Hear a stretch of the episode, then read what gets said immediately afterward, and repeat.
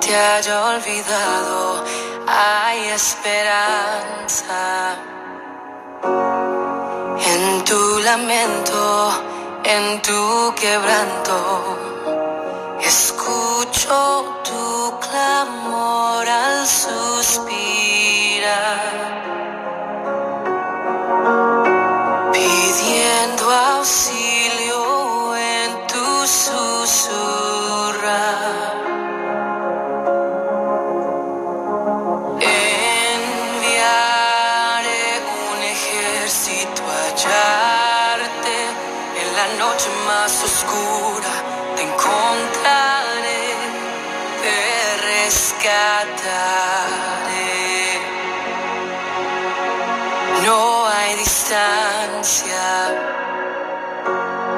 Que exista entre nosotros. No estás solo. Seré tu defensa, seré tu reposo. Escucho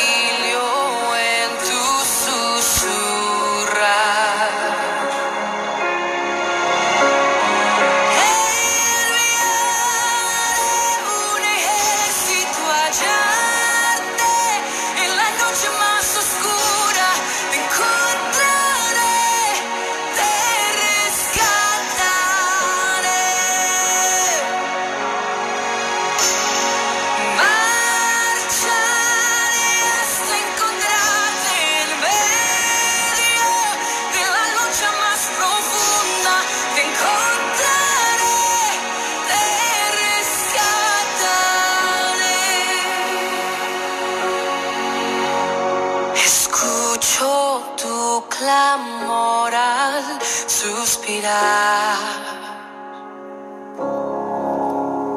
Cuando me susurras que no puedes más.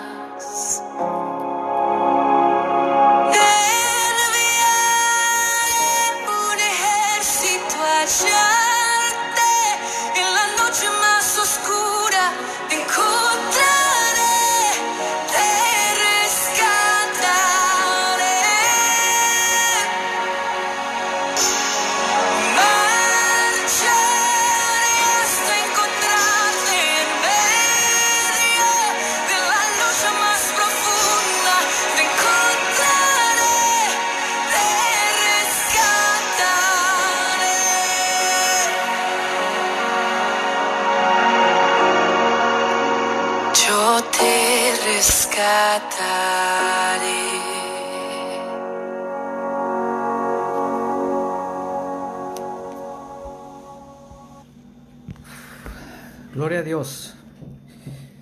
Hermanos, Dios los bendiga a todos. Espero que se encuentren muy bien. Confiando en las promesas de Dios, en su poder,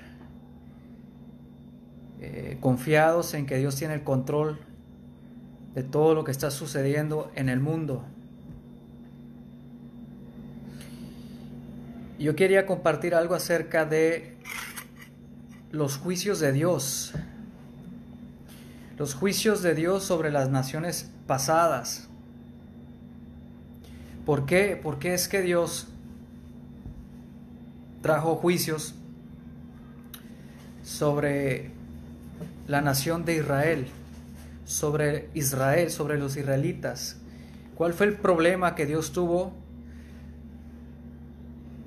con esas, eh, esos ese pueblo, el pueblo de Israel. ¿Cuál fue el problema? ¿Por qué Dios tuvo que traer juicio sobre de ellos?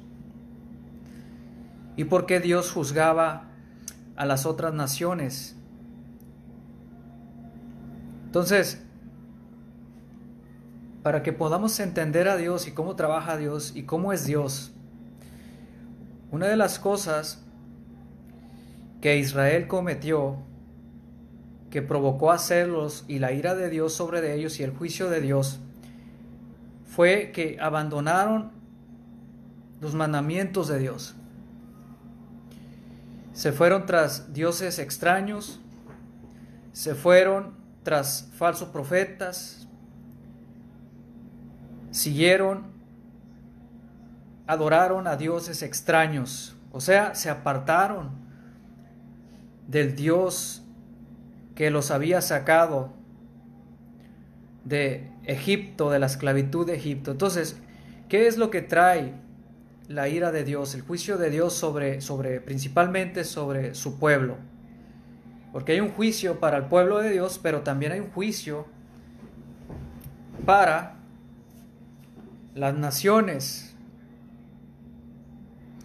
Siempre Dios juzga, eh, cuando Dios juzga a las naciones, a pueblos que no en el tiempo de Israel que no eran, eh, no eran del pacto que Dios le había hecho a Abraham, Isaac y Jacob, eh, es un, un juicio muy diferente. Porque en el juicio para con su pueblo, el propósito de ese juicio era eh, llevar al arrepentimiento a ese pueblo rebelde. Ese era el propósito. No era la destrucción ni la aniquilación de ese pueblo que Dios había escogido, que es Israel. Amén. Yo quiero que entiendas una cosa, hermano. Los juicios de Dios para con su pueblo no eran para destruirlos. Y los juicios de Dios y el castigo que Dios traía durante ese juicio era para hacerlos volver para que recapacitaran que no había otro Dios que podía librarlos como el Dios de Israel. Quería hacerlos entender, entrar en cordura, que comprendieran que lejos de Dios, del Dios que los llamó, no había nada bueno. No había paz, había guerra, había destrucción. Sus enemigos se enseñoreaban de ellos. Y esta generación no ha sido la excepción. Ahora, una de las cosas que hace traer juicios sobre el mundo, sobre las otras naciones que no temen a Dios, que no han creído en el Hijo de Dios, es el pecado, la maldad, la injusticia, las prácticas pecaminosas cuando, cuando aumenta la maldad. Entonces Dios trae juicio sobre todas las naciones. Entonces, los juicios de Dios en los últimos días vendrá sobre todas las naciones por la rebelión de, los, de las personas. La rebelión, ese espíritu de rebelión contra la verdad contra Jesucristo, contra el nombre de Jesucristo, contra lo que representa el Hijo de Dios, esa rebelión.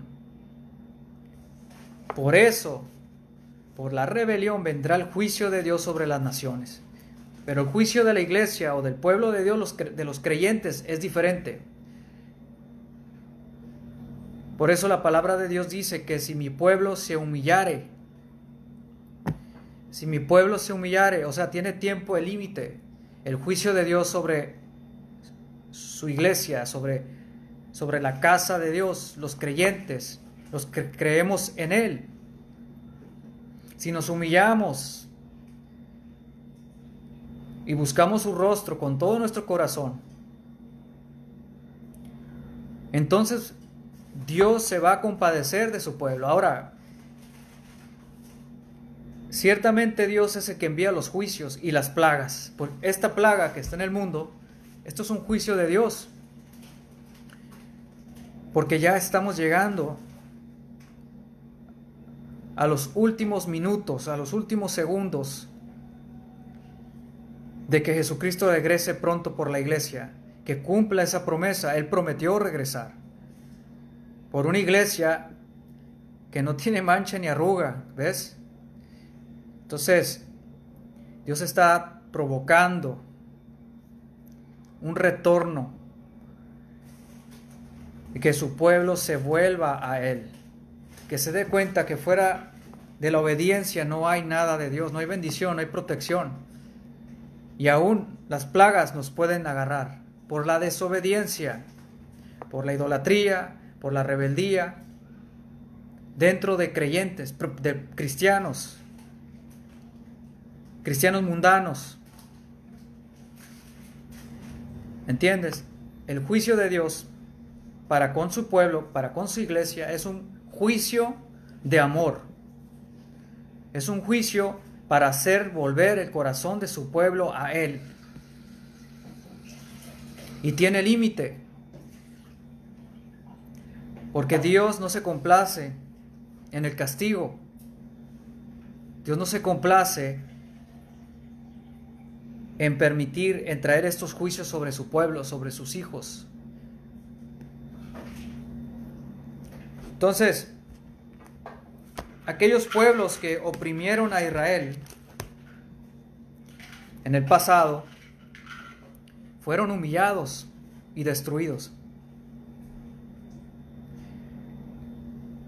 Esos pueblos que quisieron destruir a Israel fueron humillados por nuestro Dios. Ahora, que ¿Qué es lo que va a pasar en este tiempo?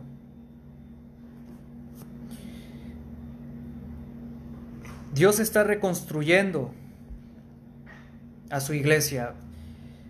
El Espíritu de Dios nos ha hablado a nosotros, a mí me ha hablado de una eh, restauración. Dios va a restaurar a su iglesia. Dios va a restaurar a aquellos que temen su nombre.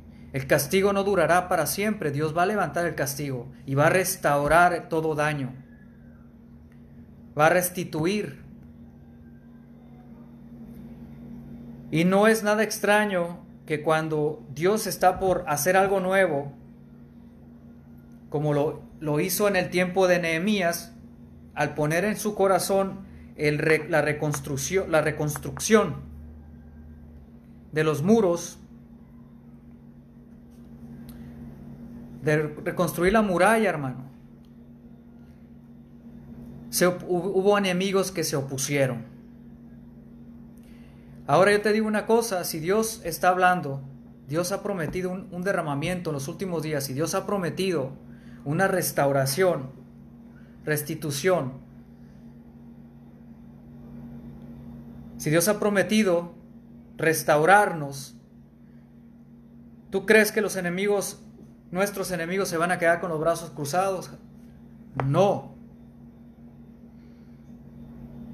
Y en Nehemías 4 dice en el título del capítulo, dice, los enemigos se oponen a la reconstrucción.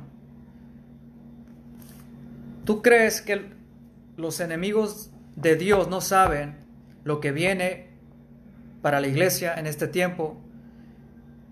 Viene algo glorioso de parte de Dios. Viene la restauración que Dios ha prometido. Y comienza por la iglesia, por los creyentes.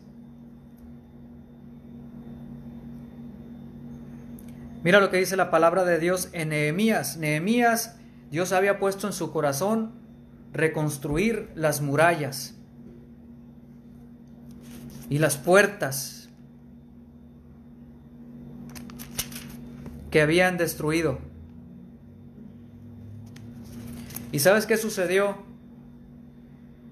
Cuando alguien se levantó para reconstruir el ánimo del pueblo.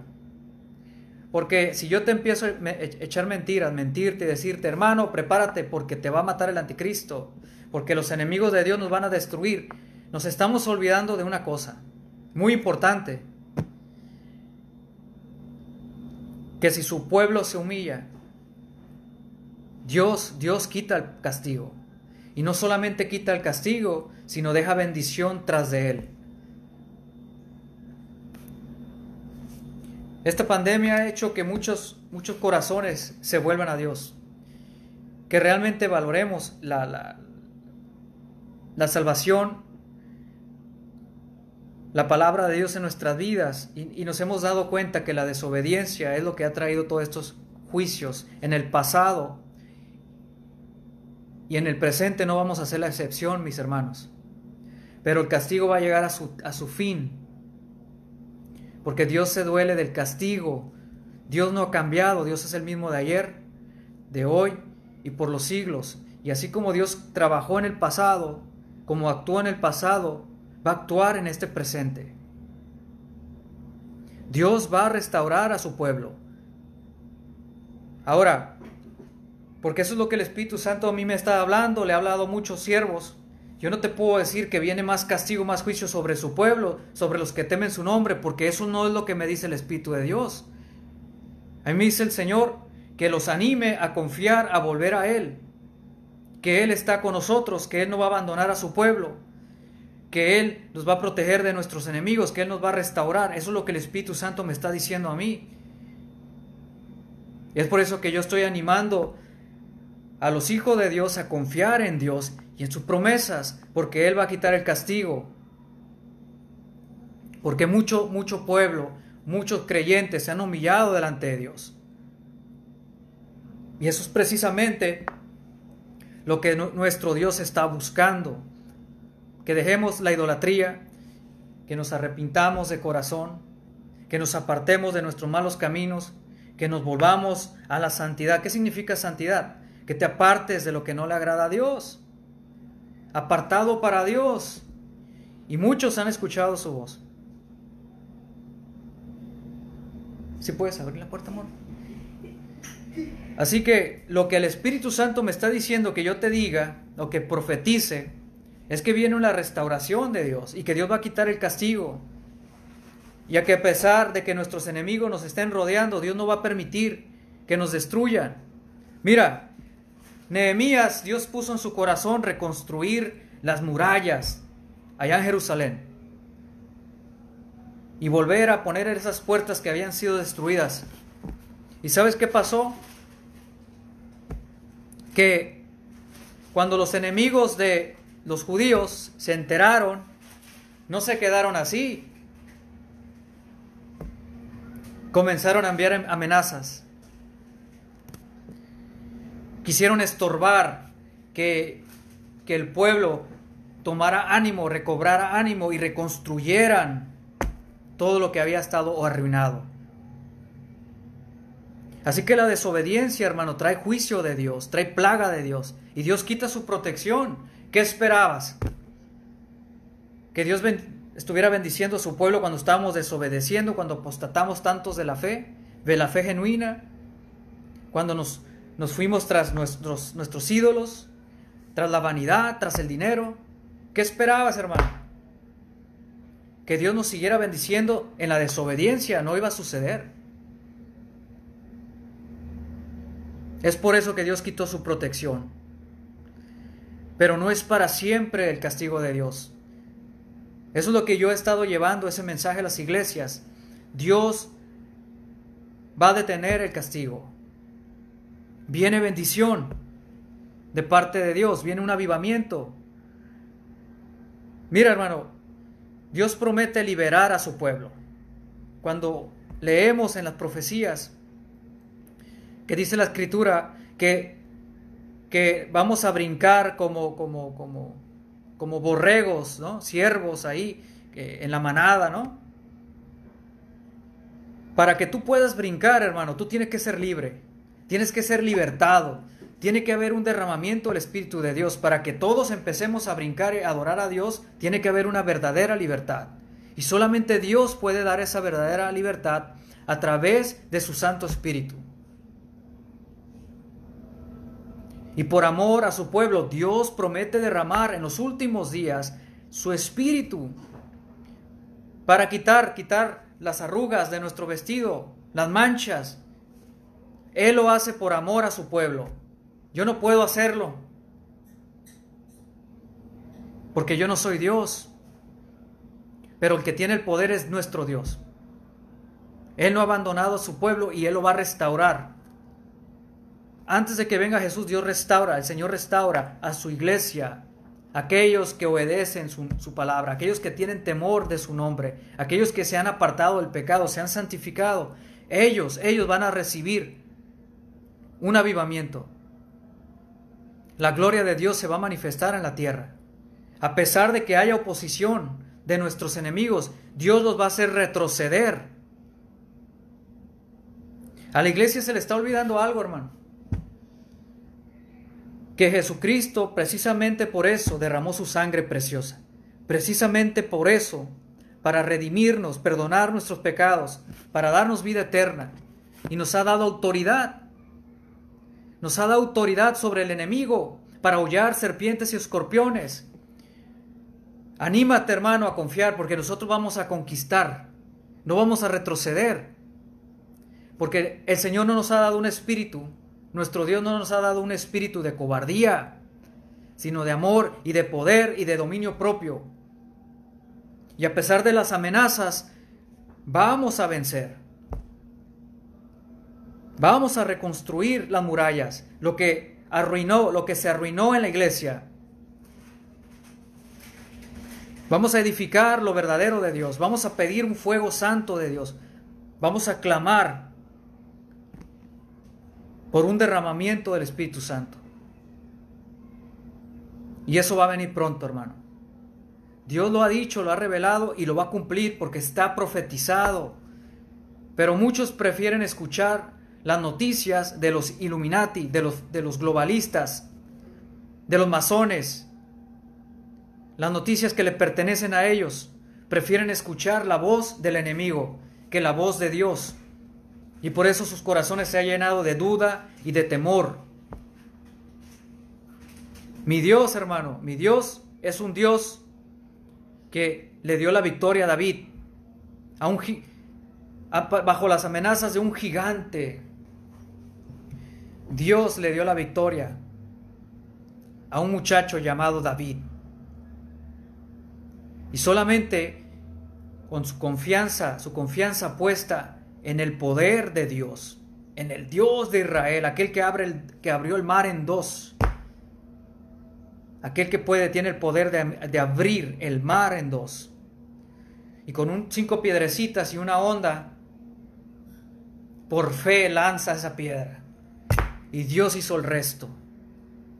En este tiempo, hermano, es tiempo de que tú te levantes en fe. Que le creas a Dios.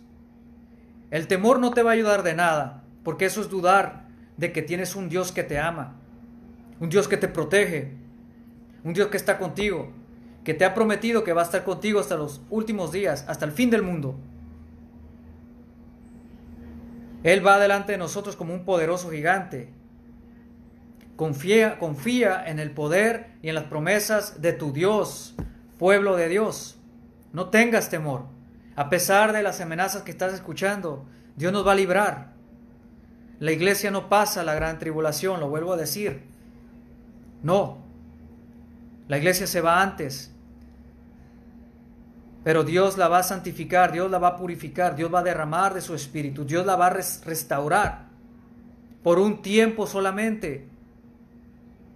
Porque tenemos que cosechar muchas almas. Viene una gran cosecha de almas. Un montón de corazones perdidos que están por tomar una decisión por Dios. Así que hermano, mira lo que dice Nehemías 4. Y con esto termino, hermano. Así que los juicios fueron por la desobediencia, por la idolatría, por alejarse de, los mandamientos de Dios, hacia el pueblo de Dios, hacia, hacia Israel, y sobre las naciones por el pecado, la maldad y la rebelión, por rechazar la palabra de Dios. Eso es rebelión. Y toda esa gente que rechazó el amor de Dios va a quedar en la gran tribulación para ser castigados, como la generación de Sodoma y Gomorra y como la generación de Noé. Nehemías 4, cuando Zambalat se enteró de que estábamos reconstruyendo la muralla, se enojó muchísimo. Se puso furioso y se burló de los judíos, diciendo ante sus amigos y los oficiales del ejército de Samaria, ¿Qué cree que está haciendo este pobre y debilucho grupo de judíos? ¿Acaso creen que pueden construir la muralla en un día por tan solo ofrecer unos cuantos sacrificios? ¿Realmente creen que pueden hacer algo con piedras rescatadas de un montón de escombros? Y para colmo, piedras calcinadas. Ay, Señor. Uf. ¿Cuántos se han burlado de los débiles entre el pueblo? De los que todos consideran como que no sirven para nada. Pues esos son los que va a usar el Señor en este tiempo. Ese es el pueblo de Dios. Esos son los siervos y las siervas de Dios. Hombres y mujeres débiles. Que no tienen orgullo ni arrogancia ni vanidad. Que no dependen de su intelecto sino del poder y de la gracia de Dios. Estos son los que van a volver a levantar esa muralla y reparar todo lo que arruinaron los que se creían muy fuertes y muy, muy listos en la iglesia.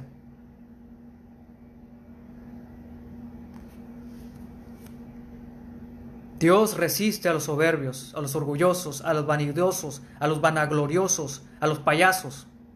Dios está con el quebrantado, con el contrito y humillado delante de Él. Dios está con Él. Él está con ellos, está contigo. Y Dios te va a usar a ti, hermano. A ti, hermana. Aquella, que, aquella sierva humilde que se humilla delante de Dios, que derrama sus lágrimas delante de Él. Dios te va a usar a ti. Y a ti, hermano, que no tienes orgullo, que no tienes arrogancia en tu corazón. Tú que, tienes un corazón conforme al de Dios. Tú, hermana, que tienes un corazón conforme al de Dios. Que te sujetas a Dios, a su palabra. Que no haces las cosas en, en rebeldía, en rebelión contra Dios. Dios te va a usar en este último tiempo. Y todos los que se burlaban de ti van a quedar avergonzados porque Dios te va a honrar porque para este tiempo Dios te ha reservado a ti, hermana, y a ti, hermano. Para este tiempo, donde todo soberbio, todo orgulloso va a ser humillado delante de Dios, donde todo árbol que está bien alzado, Dios lo va a cortar y lo va a humillar. Pero los humildes, los humildes son los que van a reconstruir. lo que la apostasía destruyó, lo que el orgullo destruyó.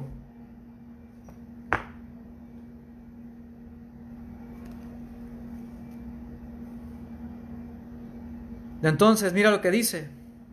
Realmente creen, se burlaban. Mira, se burlaban los enemigos. Realmente creen que pueden hacer algo con piedras rescatadas de un montón de escombros. Y para colmo, piedras calcinadas. O sea, siervos y siervas que en un tiempo ardían por Dios, pero que ya se les acabó el fuego. ¿Cuántos? ¿Cuántos siervos y siervas están en esta condición? Pero déjame decirte de parte de Dios, Dios va a volver a dar fuego a tu vida. Unción fresca viene sobre ti, siervo y sierva de Dios. Viene poder de Dios. Viene valentía y poder Vamos a preparar un pueblo bien dispuesto para nuestro Dios. Ese es el Espíritu de Dios en un siervo de Dios. Y eso es lo que el Señor me está diciendo que les diga a su pueblo. Que no teman que Dios está con nosotros y que Él va a quitar el castigo. Él va a levantar el castigo y va a dejar bendición tras de Él. ¿Por qué? Porque Él ha visto que su pueblo se está humillando. Y Dios siempre ha castigado a su pueblo por un tiempo, hasta que ve él que su pueblo se humilla delante de él y reconoce su pecado delante de él. Entonces Dios retira el castigo y deja bendición y trae bendición y viene la restauración. Lo creas o no, hermano, yo no sé, pero se va a cumplir. Toda rodilla se doblará delante de la presencia de nuestro Dios. Y los enemigos pueden gritar y pueden murmurar y pueden tratar de hablar en contra de la iglesia, pero eso no significa que van a vencer. Pueden amenazar lo que quieran. Yo no le tengo miedo a Satanás, ni sus demonios, ni, ni a los anticristos, no tengo temor, porque yo sé quién está conmigo. Yo sé quién está con nosotros. Yo sé quién, está como poderoso gigante delante de, de nosotros, de su pueblo, de su iglesia. Él nos escogió, nosotros no lo escogimos a Él. Y si Él nos escogió, Él nos va a librar, Él nos va a proteger. En medio de todas estas amenazas, en medio de los anticristos, solamente Dios está mostrándole a las naciones lo que les va a venir por rechazar al Hijo de Dios. Un gobierno totalitario que los va a esclavizar, los va a marcar. Y, Dios los va a castigar. Y Dios los va a destruir. Es tiempo de arrepentimiento, hermano. Tú que temes al Señor, apártate de lo, que no le agrada a Dios, apártate del pecado. Dios te va a tener misericordia de ti, pero no, no tardes tanto. Arrepiéntete, hermano. De tu orgullo, de tu arrogancia, de tu vanidad, de tu vanagloria. Arrepiéntete de esas actitudes que no le agradan a Dios. De tu soberbia. De despreciar a tus hermanos. Porque no están a tu altura según tú y Lucero perdió su lugar porque le fue hallado orgullo en su corazón. Así que es tiempo de examinar este corazón. A ver qué hay ahí adentro. Saca eso ya, pronto, pronto. Sácalo, hermano.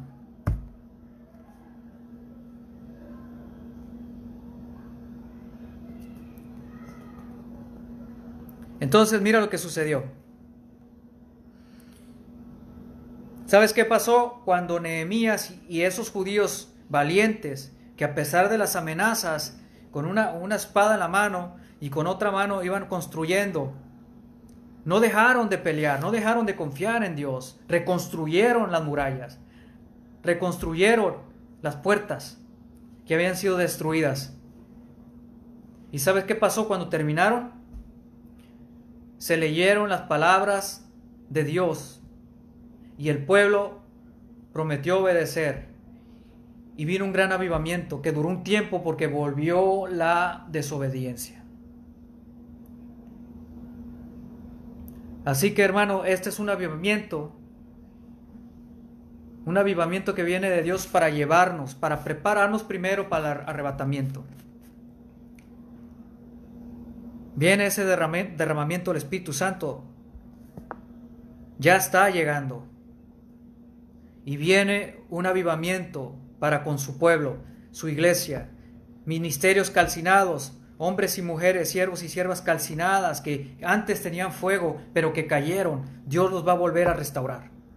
Así que levántate, levántate, agarra tu espada en tu mano, como los, los que se levantaron con Nehemías, levanta tu espada y con la otra pelea, con, con esta pelea y con la otra levanta, reconstruye, Vuélvete a Dios y no temas, porque Dios está con su pueblo como poderoso gigante y sus enemigos retroceder, van a retroceder delante de la gloria de Dios porque Dios va a manifestar su gloria a favor de su pueblo.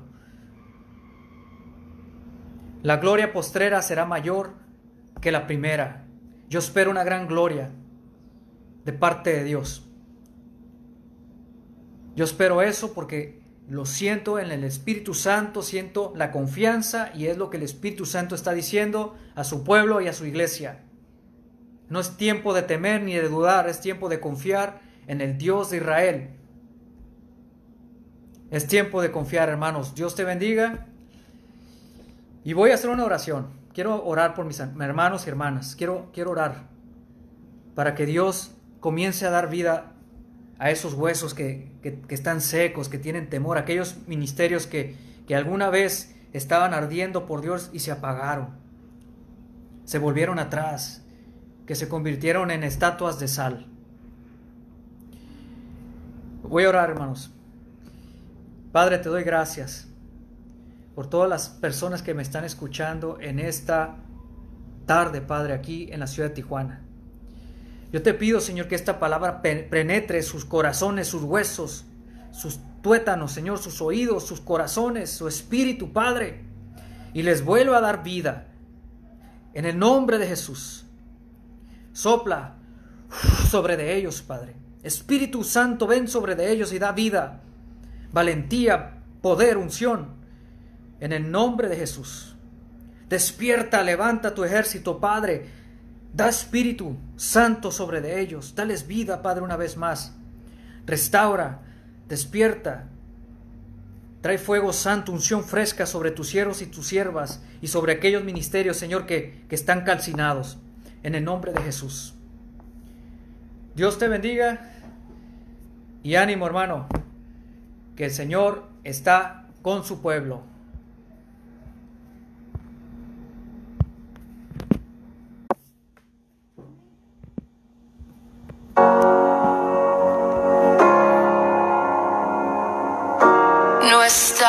escondido. Habido un momento que te haya olvidado. Hay esperanza en tu lamento, en tu quebranto. Escucho tu clamor al suspirar.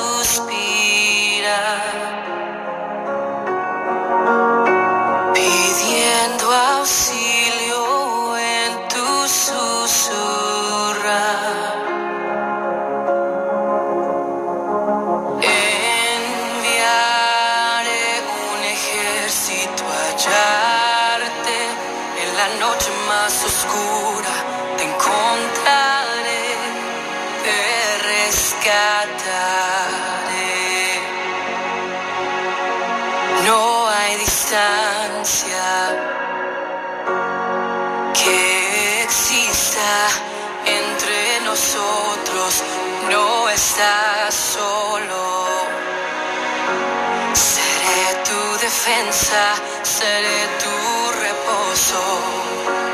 Escucho tu clamor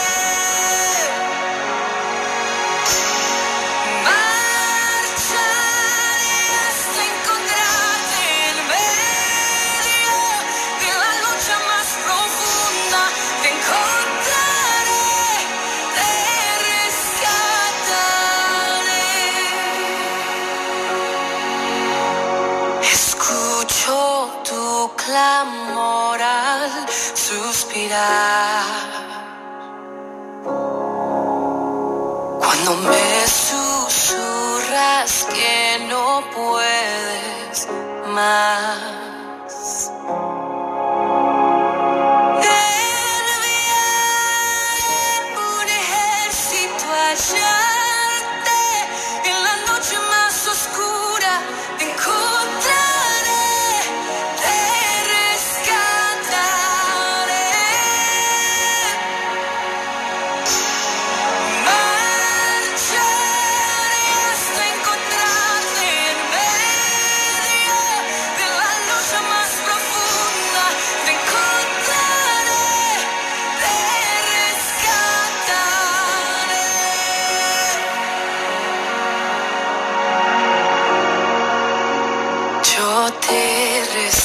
Rescataré. Yo te rescataré.